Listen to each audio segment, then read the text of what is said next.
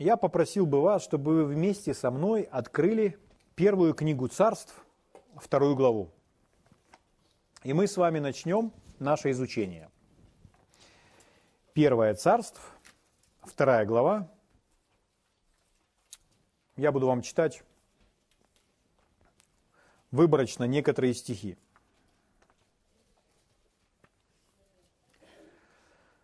Также вы можете приготовить и заложить закладку книги пророка Малахии. Следующее место Писания, которое мы с вами откроем, это будет книга пророка Малахии. И следующее место Писания, которое мы с вами откроем, это будет послание к римлянам. 13 глава. Основываясь на этих местах Писания, мы с вами проследим и увидим одну определенную истину, которую Господь желает донести до наших сердец. Итак, в первой книге царств, во второй главе, есть история о человеке Божьем по имени Илий.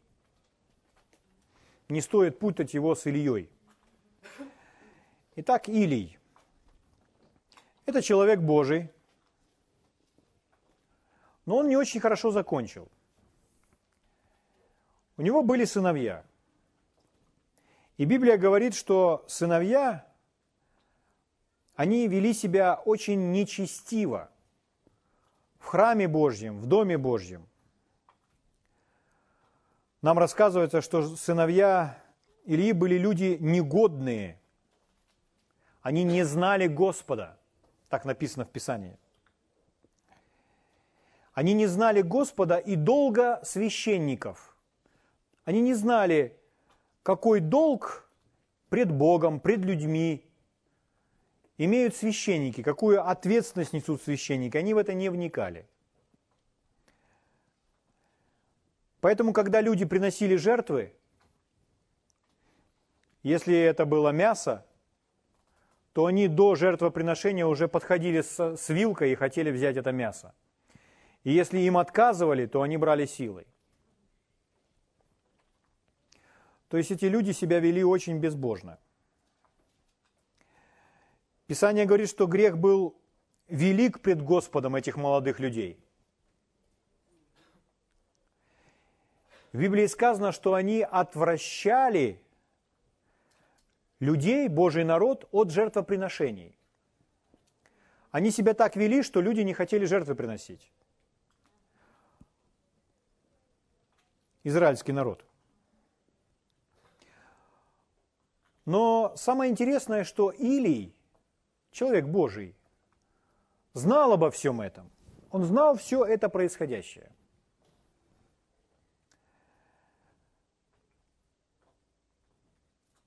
В 22 стихе написано, «Илий же был весьма стар и слышал все, как поступают сыновья его со всеми израильтянами.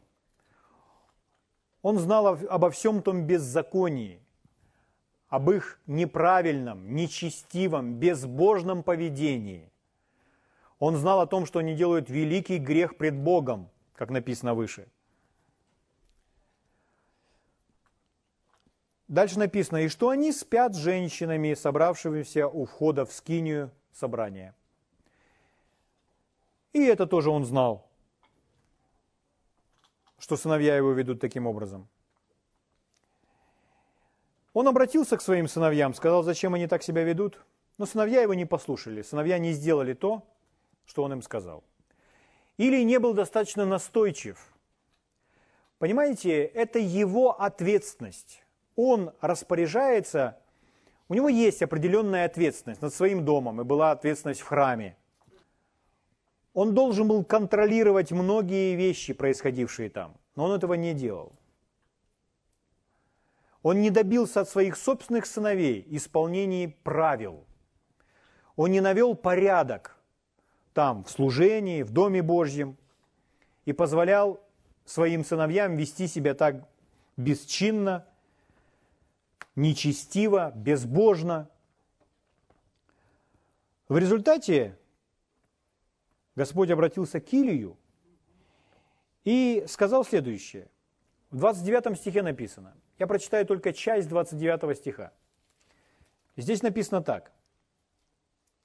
«Для чего ты предпочитаешь мне сыновей своих?» Или предпочтительнее относится к своим сыновьям, чем к Богу? Предпочитаешь. Другой перевод звучит следующим образом. Ты чтишь своих сыновей более меня. Вот как определил Господь. Понимаете, Господь видит сердце. Господь видит сердце, и Господь знает, о чем Он говорит человеку. Он говорит, ты чтишь своих сыновей более, нежели меня. Дело в том, что если мы с вами позволяем кому-то совершать что-то в нашей жизни, чего мы не должны позволять совершать, когда мы кому-то позволяем делать что-то, чего мы не должны позволять делать кому-то, или то наши дети, или кто бы это ни был, это та сфера, где нам дана ответственность. Это та сфера, которую мы должны контролировать. И если мы позволяем этому всему происходить, то это говорит о том, что мы почитаем в данном случае этих людей больше, чем Бога. Если мы позволяем греху прийти в наш дом, то это говорит о том, что мы не почитаем Бога должным образом. Это то, что было в жизни Илья. Аминь. Поэтому Господь говорит ему, для чего ты предпочитаешь мне сыновей своих? Ты чтишь своих сыновей более меня в другом переводе. Дело в том, что дьявол рассчитывает на то, что мы с вами будем любить плоть настолько сильно, что тем самым будем постоянно уступать дьяволу. То есть мы настолько привязаны к каким-либо людям, что позволяем им слишком много в своей жизни, даже переступая совесть. Дьявол рассчитывает на то, что мы будем влюблены в плоть настолько сильно, что тем самым будем давать ему место. Конечно, мы сами должны любить свои семьи, мы должны любить своих друзей, но в чем вопрос, который мы с вами сейчас подняли? А вопрос в том, что мы должны любить Бога больше. Мы должны любить Бога больше всех на свете, больше всего на свете. Он у нас всегда должен быть номером один. Он всегда под номером один, первый. Аминь. И ничто другое не может занять это место. Если же случается так, что мы кого-то послушались преимущественно перед Богом, то это говорит о том, что мы этого кого-то почитаем, уважаем больше, чем самого Бога. Или он просто легкомысленно, халатно отнесся к тому, что делали его сыновья. Он не навел порядок в служении. Он не навел порядок в своем доме. Он не навел порядок в своей семье. То, что он должен был контролировать. То, что было в его ответственности. И когда Господь заговорил с ним, Господь сказал ему, а почему ты чтишь своих сыновей более, нежели меня? Это Божья оценка. Это Бог так сказал. Значит, так оно и было на самом деле. Поэтому такая отговорка «у меня не получилось» или «я не могу», «у меня не вышло» здесь не проходит. Его сердце демонстрирует то, что он почитает, чтит более своих сыновей, нежели Бога. Вы уловили эту мысль. Дело в том, что мы с вами никогда не должны сами себя ввергать в такое положение, когда нам приходится выбирать между кем-либо и Богом, мы уже выбрали для себя. И у нас всегда должно быть Бог номер один. Точка.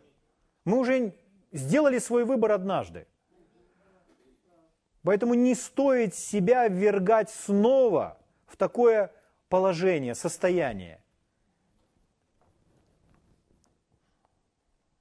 Если мы с вами любим Бога больше всего на свете, если Бог для нас является номером один, если для нас Бог – это Бог,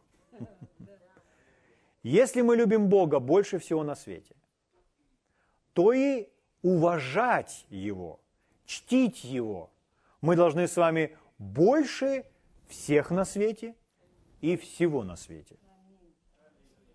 Так ведь? То есть Он у нас номер один.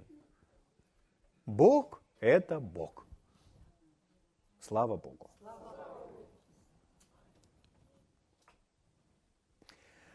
Хорошо. Читаю вам 30 стих. Господь продолжает и говорит. «Посему так говорит Господь Бог Израилев». Это Бог говорит. «Я сказал тогда, дом твой и дом отца твоего будут ходить пред лицом моим вовек». Что делает Господь здесь? Он открывает, показывает, для чего Он избрал его и весь его дом. Для чего Он избирает человека? Я избрал тебя для того, для того, чтобы ты и весь дом твой ходил предо мной, ходил пред лицом моим. Вот для чего наше избрание. Вы думаете, для чего избрал меня Бог? Чтобы вы ходили пред Его лицом. А можно ходить не пред Его лицом. Да, можно ходить, не осознавая, что мы пред Ним. Но ходить с осознанием того, что я хожу пред Его лицом, вся наша жизнь будет угождать Ему. Мы будем стремиться к тому, чтобы угодить Ему. Аминь. Итак, Господь открывает ему, для чего Он избрал его. Смотрите дальше. Но теперь, говорит Господь, да не будет так. Ибо я прославлю прославляющих меня, а бесславящие меня будут посрамлены. И вот Господь сказал об определенном принципе. Он говорит следующее. «Я прославлю прославляющих меня, а бесславящие меня будут посрамлены». Я прочитаю вам в другом переводе. «Тот, кто чтит меня, тех и я почту. А те, кто презирают меня, едва ли будут уважаемы. Итак, тот, кто чтит меня, и я почту. А те, кто презирают меня, что значит презирать? Презирать значит пренебрегать. Значит ни во что не ставить. Относиться пренебрежительно. В этом стихе можно проследить тот закон, который идет через всю Библию. Это закон сеяния и жатвы. Как вы относитесь к Богу, такое же отношение вы получаете в ответ. То есть Господь говорит, что Он почтит тех, кто Его чтут. Здесь интересно заметить, что значит, что Бог почтит нас. В данном случае это урожай. Того, что я почту Бога. Бог почтит меня, это значит прежде всего, Он почтит меня своим присутствием своим присутствием в моей жизни. Когда Бог приходит в мою жизнь, то Он приходит, благословляя меня, освобождая меня, исцеляя меня, принося в мою жизнь успех. Аминь. Поэтому, если мы видим с вами человека успешного в Боге, то это по той причине, что человек чтит Бога. Аминь. Если мы желаем ходить в благословении, то необходимо научиться чтить Бога. Тогда Он почтит нас своим благословением. Слава Богу.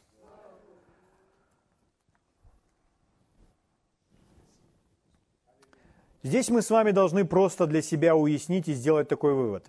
Мы должны ответить на вопрос. Итак, что же произойдет? если я буду почитать Бога.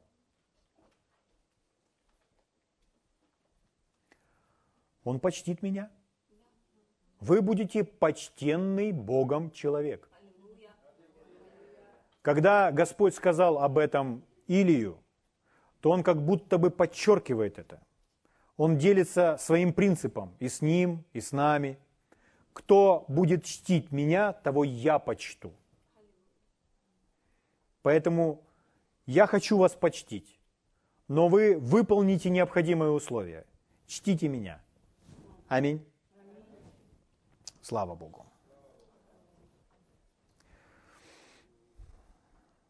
Если мы переживаем Его присутствие, если вы осознаете Бога в своей жизни, если вы переживаете, что Он пришел, и Он так близок к вам, то это говорит о том, что Он вас почтил. И причина этого в том, что вы угодили Ему, почитая Его. Если мы с вами настроим свои сердца, узнаем о том, что такое есть почтение Бога, как Бога почитать, мы с вами будем всегда ходить в Его присутствии. Аминь. Потому что Он говорит, что Он почтит тех, кто почитает Его. Прославлю тех, кто прославляют Меня. Слава Богу. Давайте вместе с вами откроем книгу пророка Малахии и посмотрим, что о почтении сказано в этом отрывке. Книга пророка Малахии, первая глава.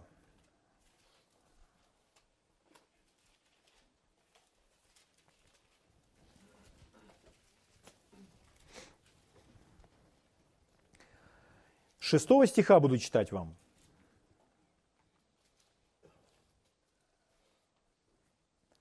Господь говорит через пророка Малахию. Сын чтит отца. И раб господина своего.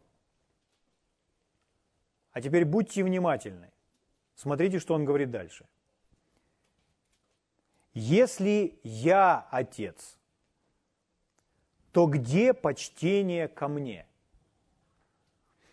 Я бы хотел здесь остановиться и опять вас спросить. Осознаете ли вы, кто задает этот вопрос? Ну, кому понятно? К людям. В данном случае к израильскому народу. К людям, которые с Богом в завете состоят, которые имеют с Ним взаимоотношения. Но кто задает этот вопрос? Сам Бог. Сам Бог обращается к человеку и спрашивает, как написано в нашем синодальном переводе, где почтение ко мне? Бог всемогущий, Творец Вселенной, тот, который дал нам с вами жизнь, тот, который настолько велик, что пядью измеряет небеса. Он обращается к человеку, к его народу и спрашивает, где почтение ко мне? Это трогает ваше сердце, это туда, оно проникает как-то в ваше сердце, что Бог задает такой вопрос человеку. Где почтение ко мне? Давайте дальше будем читать.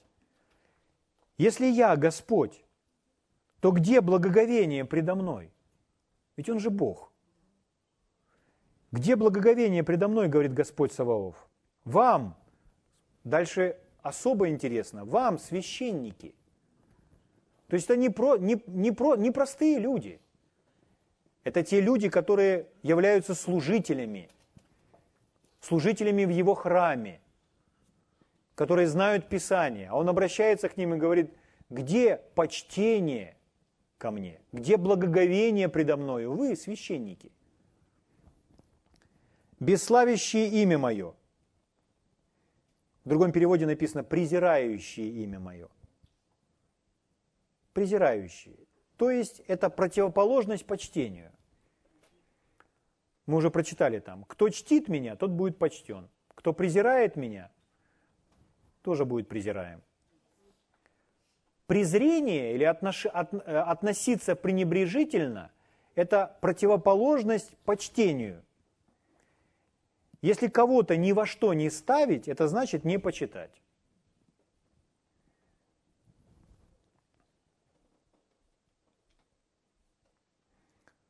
Вы говорите, чем мы бесславим имя Твое? Седьмой стих. Вы приносите на жертвенник мой, он заговорил о жертвах. Он заговорил о жертвоприношении. Очень часто люди не хотят говорить о даянии, когда говорят об уважении или почтении. Но здесь он заговорил о жертвоприношении, о пожертвовании, о жертве, в самую первую очередь, когда стал объяснять, что такое почтение, что такое уважение к Богу, благоговение перед Ним. Принесение материальных жертв, физических жертв, то, что можно потрогать. Это один из путей, как мы с вами можем почтить Бога, приходить к Нему с жертвой. Помните книгу притчей, третью главу? Там написано «Чти Господа от имения твоего». Первое, о чем он заговорил, чтобы объяснить почтение и уважение, он говорил о жертвоприношении. «Чти Господа от имения твоего». Имение – это вещественные, материальные, физические вещи конкретное физическое действие. Чти Господа от имения твоего, от начатка всех прибытков твоих. Начатки – это первые плоды. В первую очередь материальные вещи к Богу. И в этом выражается почтение к Богу. Осознавая, что Он мой источник. Слава Богу. Итак, он спрашивает, где почтение ко мне? Он ищет почтение. Для чего? Чтобы почтить людей, чтобы принести в их жизнь свое присутствие, свое благословение, успех, благополучие, мир, благодать. Аминь. У меня вопрос, достоин ли Бог нашего почтения? Да, он достоин. Он же Бог. Он же сотворил все. Слава Богу. Итак, я думаю, что мы с вами хотим научиться об этом больше, чтобы угодить нашему Богу, чтобы почтить Его. Дело в том, что люди, особенно в средние века и в разные века, они творили злодеяния и говорили, что они это делают во имя Бога, во имя чести. Но это ничего общего ни с Богом, ни с честью не имело. Поэтому очень много превратного представления о том, что значит чтить Бога. И мы должны из Писаний найти, что значит почтение к Богу, что значит благоговение перед Ним. И это принесет там свободу. Это не свяжет нас – это не наложит на нас узы и рабство, нет. Это принесет нам такое удовлетворение, такую свободу, что мы с вами будем еще более счастливее, чем были ранее. Слава Богу. Теперь давайте откроем третье место Писания, это послание к римлянам. Римлянам 13 глава.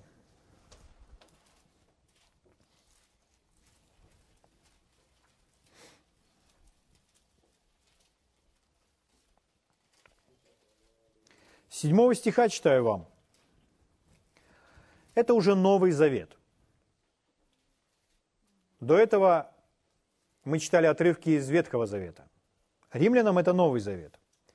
Вот Павел под вдохновением, под водительством Святого Духа пишет нам с вами следующее. Следующее наставление, следующее повеление от Бога. 13.7. Послание к римлянам. Итак, отдавайте всякому должное. Вот нам с вами новая заповедь звучит. Хотя не новая, а древняя заповедь. Итак, отдавайте всякому должное. Всякому это значит всем. Отдавайте это значит отдавайте. Слово должное – это то, что мы с вами задолжали. Речь идет о долге, о долге с нашей стороны. И здесь написано, и так отдавайте всякому должное. Аминь. Должное, то есть то, что задолжали. Поэтому, чтобы правильно понять все перечисленное ниже, я буду вставлять это слово. Задолжали. Например, написано дальше, кому подать, подать. Написано, кому задолжали подать, подать. То есть речь идет о долге, о долге с нашей стороны. Подать – это налоги. Кому задолжали оброк, в другом переводе пошлины, ну, тоже связано с налогом. То есть это связано, первые пункты связаны с деньгами, с материальными вещами. Итак, кому задолжали оброк, оброк. Кому задолжали страх, страх. Кому задолжали честь, честь. Восьмой стих не оставайтесь должными никому ничем. У нас написано, кроме взаимной любви. Это не совсем правильно переведено. Потому что написано, не оставайтесь должными никому ничем. А потом якобы мы все равно что-то должны быть должны. Не должны быть, мы не должны быть должниками ни в чем. Если мы должны любовь, значит мы должны дать эту любовь, чтобы не быть должниками. Поэтому это не совсем точно, вот это не слово «кроме», вот они зря его вставили – переводчики. Я не знаю, зачем они это сделали, но другой перевод звучит очень просто. Не оставайтесь должным никому ничем, а вот эта фраза «но любите один другого». Но любите один другого. Аминь. То есть мы не должны быть должны никому ничего. Ибо любящий другого исполнил закон. А теперь будьте внимательны, друзья мои. Многие, читая этот стих, видят только денежный долг. Но здесь не только о денежном долге идет речь. Здесь речь идет о долге чести. Что кто-то задолжал честь, задолжал уважение. И он должен этот свой должок отдать. Аминь. У меня есть другой перевод этого отрывка, я прочитаю вам его. Платите всем то, что вы им задолжали. Вот о чем говорит Писание. Всегда платите все, что вы им задолжали. Если вы должны налоги, заплатите им. Если вы должны пошлину, заплатите им. Если вы должны кому-то уважение, уважайте его. Если вы должны кому-то честь, почтите его. Итак, в контексте этого отрывка речь идет как о материальном долге, но порой это люди только это и замечают. Также и о долге уважения, о долге почтения. Аминь. Слава Богу.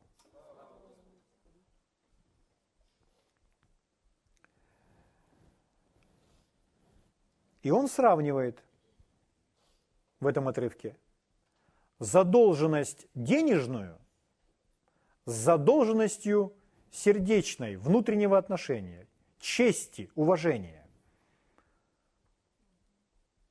Долг уважения. Подумайте только об этом. Нам легко осознавать, у меня есть долг. Я не расплатился по кредиту. Я взял кредит, и я должен банку. Что говорит Писание в таком случае нам делать? Все, что должен, заплати. Не нужно уклоняться. Аминь. Но здесь он сравнивает это также, э, э, будучи, когда человек является должником уважения, чести. Задолжали уважение своим родителям.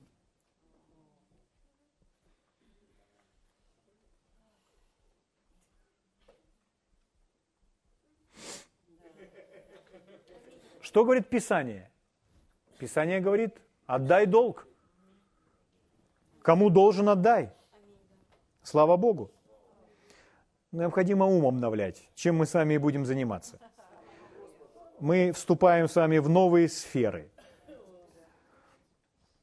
Дело в том, что мы с вами никогда не должны требовать уважения к себе. Ни от кого вы не можете потребовать уважения к себе. Если вы заставите кого-то уважать вас, это не будет подлинным уважением. Это будет внешней подделкой, но в сердце человек по-настоящему не уважает вас. Поэтому мы не должны с вами требовать ни от кого уважения. Ходить всюду и говорить, вы должны уважать меня, вы должны уважать, это заведомо ошибочный путь.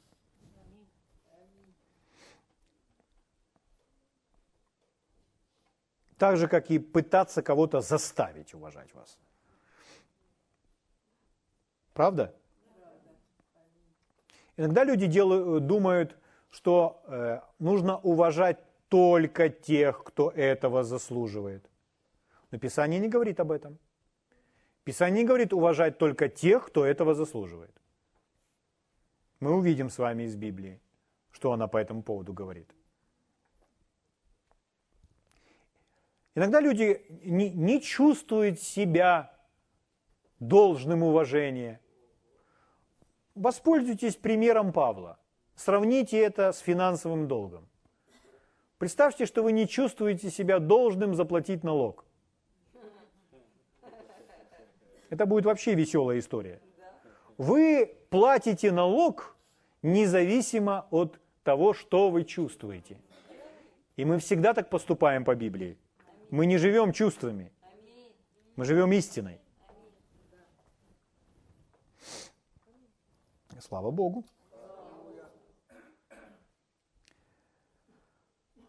Поэтому нужно платить. Как материально, так и нужно платить честь и уважение. В 36-м псалме, 21 стихе написано «Нечестивый берет взаймы и не отдает». Если мы не отдаем, не возвращаем то, что мы с вами должны, то, что не является нашим, и мы пытаемся от этого уклониться, то это путь нечестивый. Путь нечестивых на основании Писания. Нам нужно отдавать то, что не наше, то, что мы должны. Но хочу еще раз подчеркнуть, мы с вами не делаем даже ударение сегодня о материальных вещах. Мы проводим параллель с материальными вещами, потому что здесь об этом идет речь. Но мы говорим о долге уважения, о долге чести. Аминь. Итак, Писание говорит так. Не оставайтесь должными никому ничем. Поэтому все, что должны, должны отдать.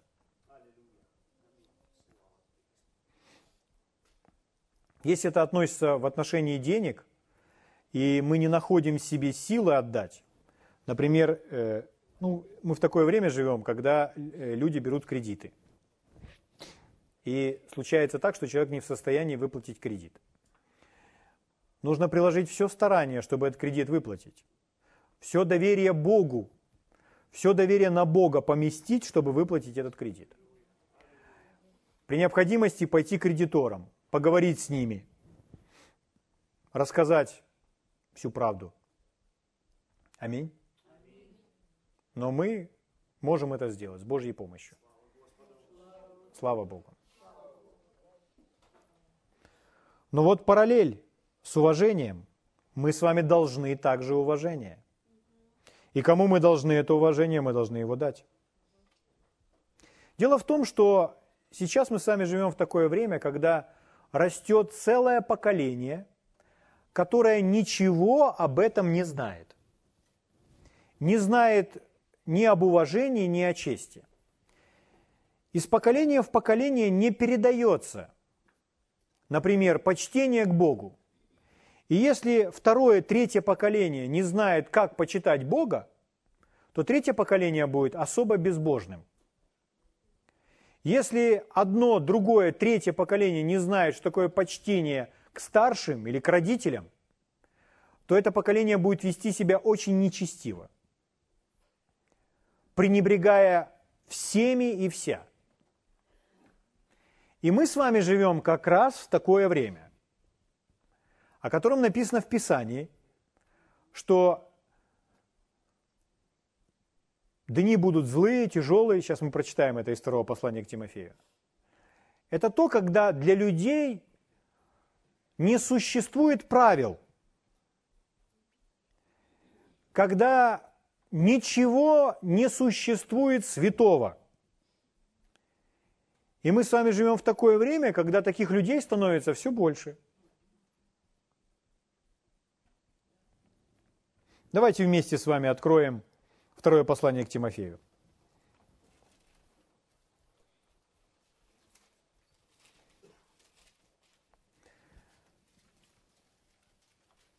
Почитать, а антоним пренебрегать. Пренебрегать значит ни во что не ставить.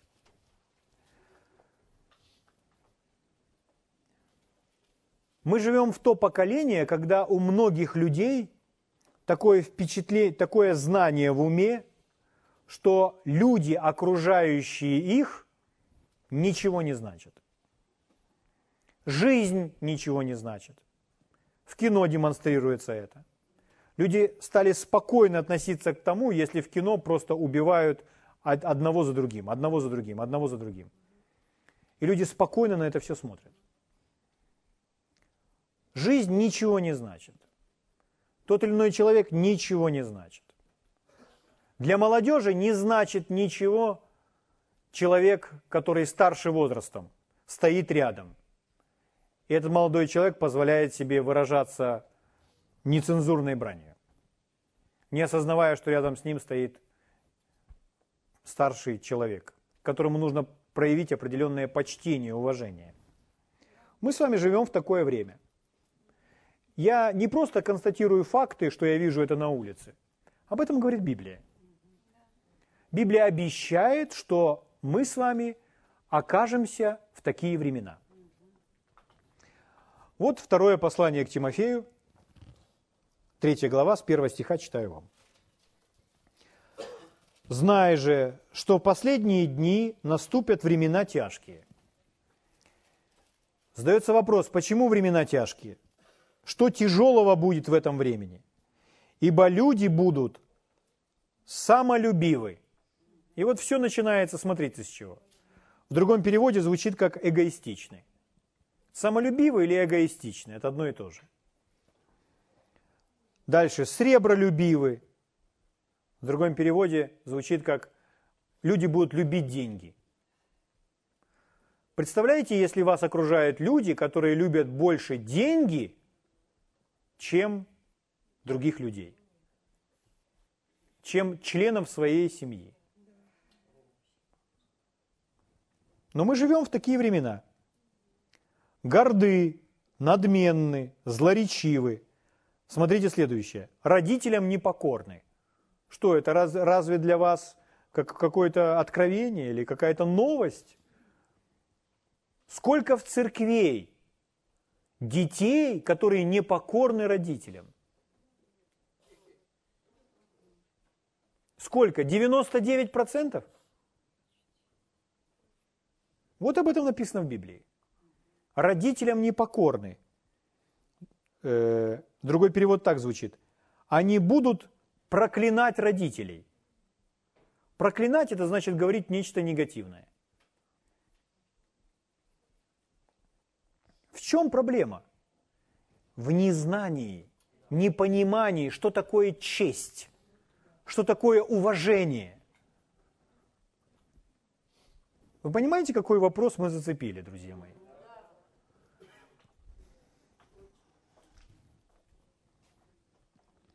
Дальше написано неблагодарный,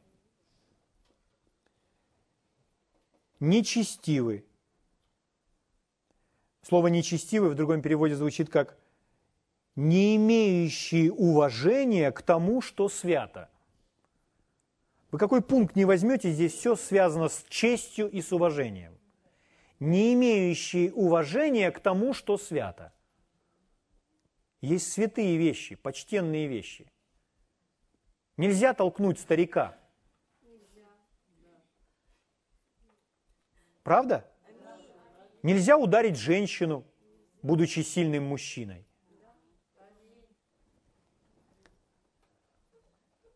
Смотрите дальше.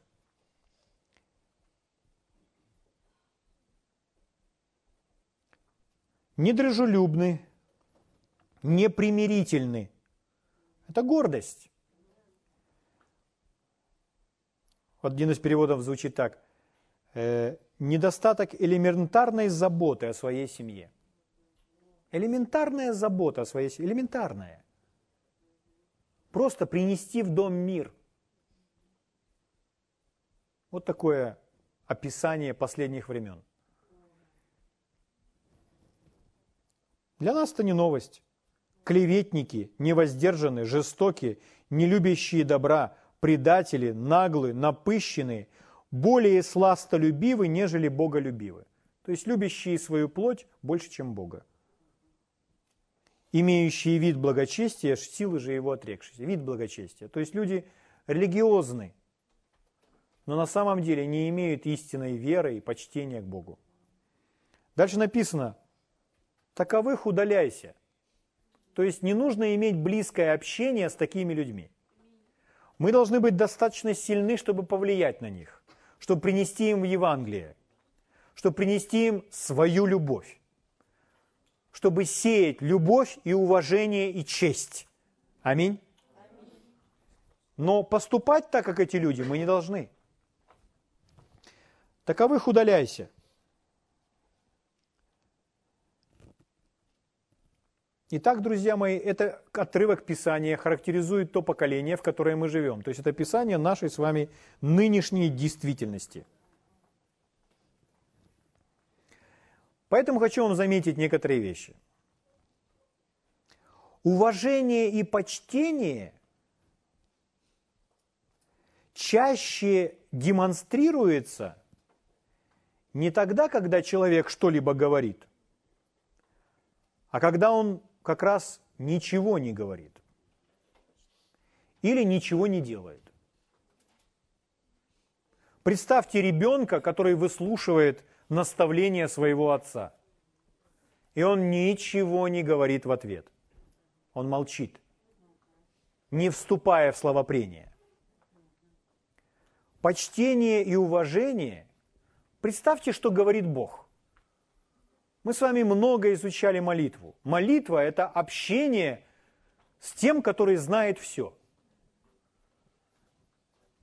Когда мы с вами общаемся с тем, который знает все, и мы почитаем его, скажите, кто больше должен говорить?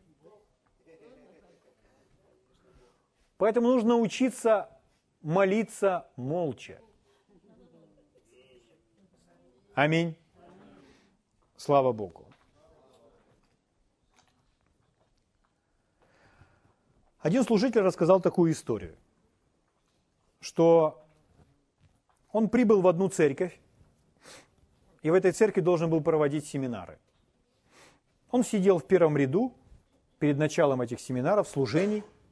Он сидел со своей Библией, размышлял над тем, что он сейчас будет говорить, а люди собирались, приходили в эту церковь. Все люди подходили, и все люди обращались к нему, отвлекали его, здоровались с ним, начинали с ним разговоры, задавали ему различные ненужные, бесполезные вопросы. Просто отвлекали, не, не, не говоря ни о чем. Потом разворачивались, уходили. Вокруг везде, всюду бегали дети. Потом, когда началось служение, он начал проповедовать, то дети пастора – они продолжали ползать со своими игрушечными автомобилями, маленькими машинками. Продолжали ползать вокруг алтаря и играться этими машинками. И никто никак на это не реагировал. Когда он посмотрел на это все, он подумал, что это такое вообще? Что это я вижу такое? а это проявление непочтения и неуважения к тому, что здесь происходит, к Божьему Слову, к Божьему помазанию, к Божьему Духу. Люди даже не ожидают, что Бог будет менять их жизни. Люди даже не ожидают, что Слово радикально изменит их мышление. И когда он смотрел на это все, он слышал в своем сердце, что это является главной проблемой, основной главной проблемой, что они не видят в своей жизни проявления Бога. Они не чтут Его, и Он не может почтить их. Это стало преградой, препятствием, это удерживает их, и поэтому они не видят ни помазания, ни Божьего присутствия, ни Божьей славы. Они не слышат Божьего голоса из-за отсутствия почтения, уважения, благоговейного отношения. Бог спрашивает, где почтение ко мне? Где благоговейное отношение ко мне? И это пропитывает все слои общества – и распространяется на различные сферы в нашей жизни. Это в семьях, это на предприятиях, это на дорогах, это в магазинах. Неуважительное отношение, непочтительное отношение. Есть определенный уровень почтения и уважения. Там, где он есть, там будет благословение. Там, где его нет, благословения не будет.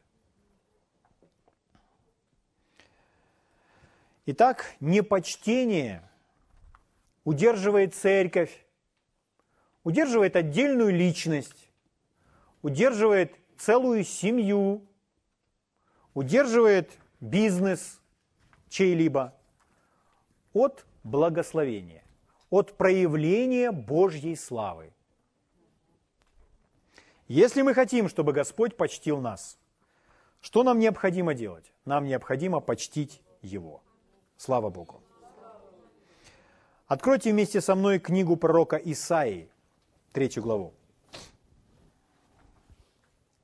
Вы рады? Как я рад, что мы с вами погрузились в такое изучение и затронули этот очень важный вопрос.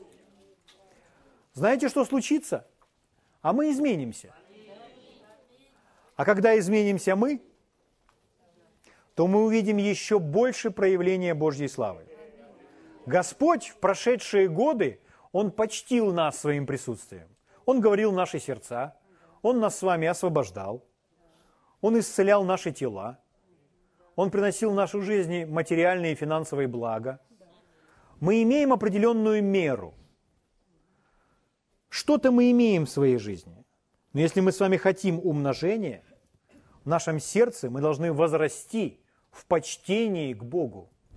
И мы должны это сделать, основываясь на Писаниях, чтобы не иметь какого-либо ложного или показного почтения, истинного почтения к Богу.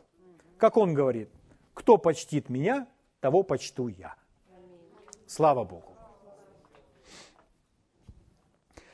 Книга пророка Исаии, 3 глава, я еще вам прочитаю о нынешнем времени, чтобы вы поняли, насколько это все серьезно, и что все это связано с уважением и с почтением. Друзья мои, почтение и сама честь – это есть Божья суть. Он так относится. Для Него мы с вами значимы. И Он не пожалел смерти Сына. И мы с вами что-то значим для Него. Мы значимы во Христе Иисусе – Поэтому честь – это есть, есть сам Бог, это Его суть. Поэтому такое почтительное, уважительное отношение – это проявление любви. И это то, что от Бога. Это то, что от Бога должно прийти в семьи. Аминь. На предприятие. Везде и всюду. Итак, Исайя 3 глава 4 и 5. «И дам им отроков в начальники». Смотрите, что творится. «Дам им отроков начальники, и дети будут господствовать над ними».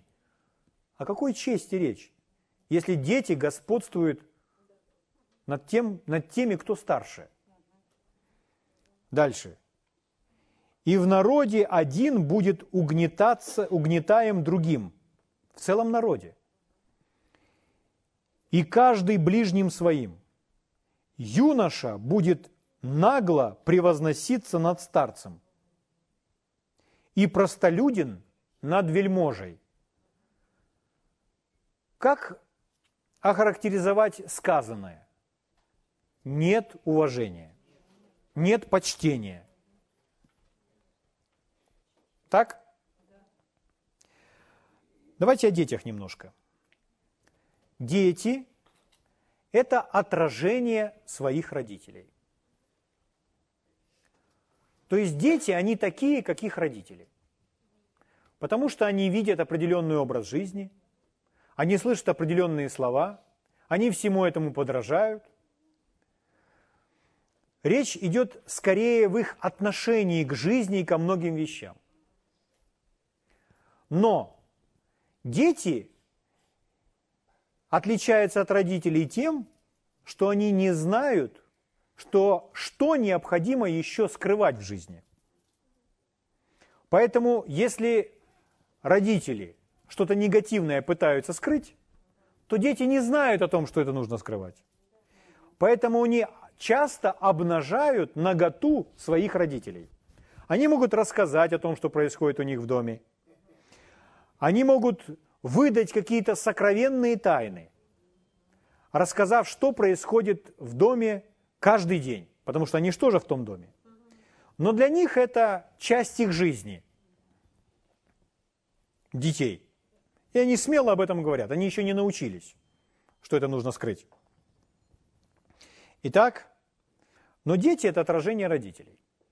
Понимая это, мы с вами должны знать, что если мы хотим, чтобы наши дети были людьми, которые имеют уважительное отношение, которые имеют уважать, которые умеют почитать, то мы сами должны быть такими. Если мы не имеем уважительное отношение к своим родителям, дети не будут уважительного отношения иметь к нам. Так ведь? Поэтому, друзья мои, осознавая и понимая этот принцип, что мы являемся примером для своих детей, и это верно и в отношении церквей, и в отношении бизнеса, в отношении всего. Если мы хотим с вами внести соответствующую атмосферу в наш дом, то мы должны сами быть примером во всем этом. Это верно в отношении церкви. Например, я очень сильно хочу, чтобы эта церковь росла в почтении к Богу. Чтобы каждый относился уважительно к Богу и имел в своей жизни множество проявленной Божьей славы. Поэтому я понимаю, что все начинается с меня. Потому что вы есть какой-то степени отражение меня. За что держусь я, за то и держитесь вы. Как уповаю я, так и уповаете вы. Потому что вы часть этой церкви, а я здесь пастырь. Я влияю на вас своим примером. Поэтому я хочу возрасти в этих сферах, и тогда мы все с вами возрастем в этих сферах. Аминь. Поэтому наш дом Наших детей изменить можно. Как? Изменившись самому. Слава Богу.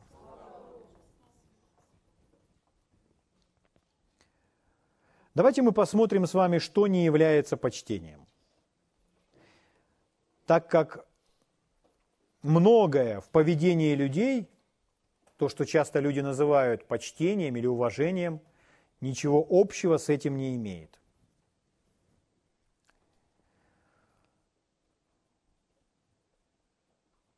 Очень часто люди думают, что почтение и уважение – это когда мы друг другу говорим, я уважаю тебя, я почитаю тебя.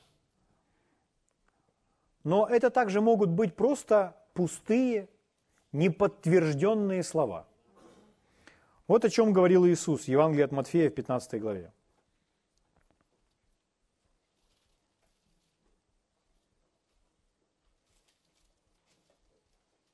Евангелие от Матфея, 15 глава.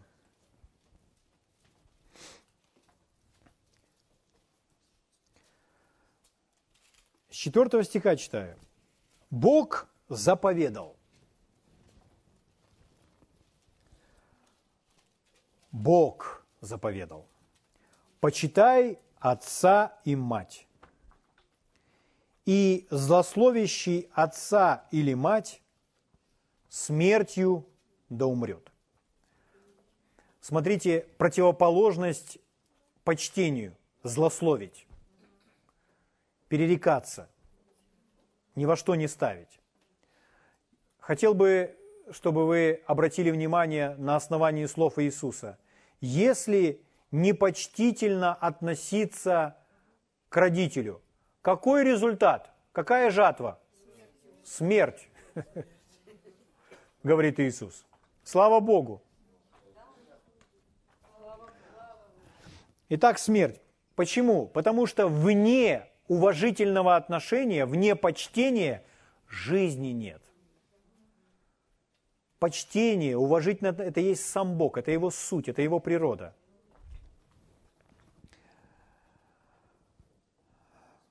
Не будем почитать – умрем. Пятый стих. А вы говорите, если кто скажет отцу или матери, дар Богу то, чем бы ты от меня пользовался. В другом переводе звучит так. Я отдал Богу то, что должен был отдать тебе. Поэтому я и свободен от того, чтобы тебе больше ничего не давать.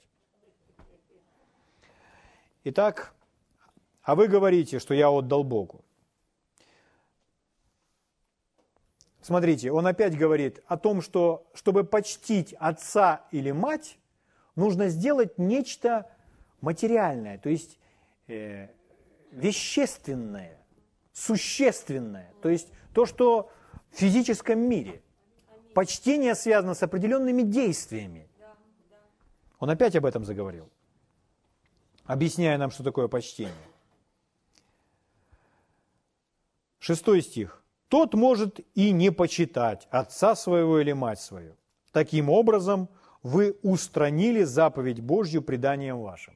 Понимаете ли вы, что здесь сразу же вытекает не только непочтение к отцу или матери, а также и непочтение к Богу, потому что они устранили его заповедь. Они создали свое правило. Есть идея, что почтение – это э, определенные правила.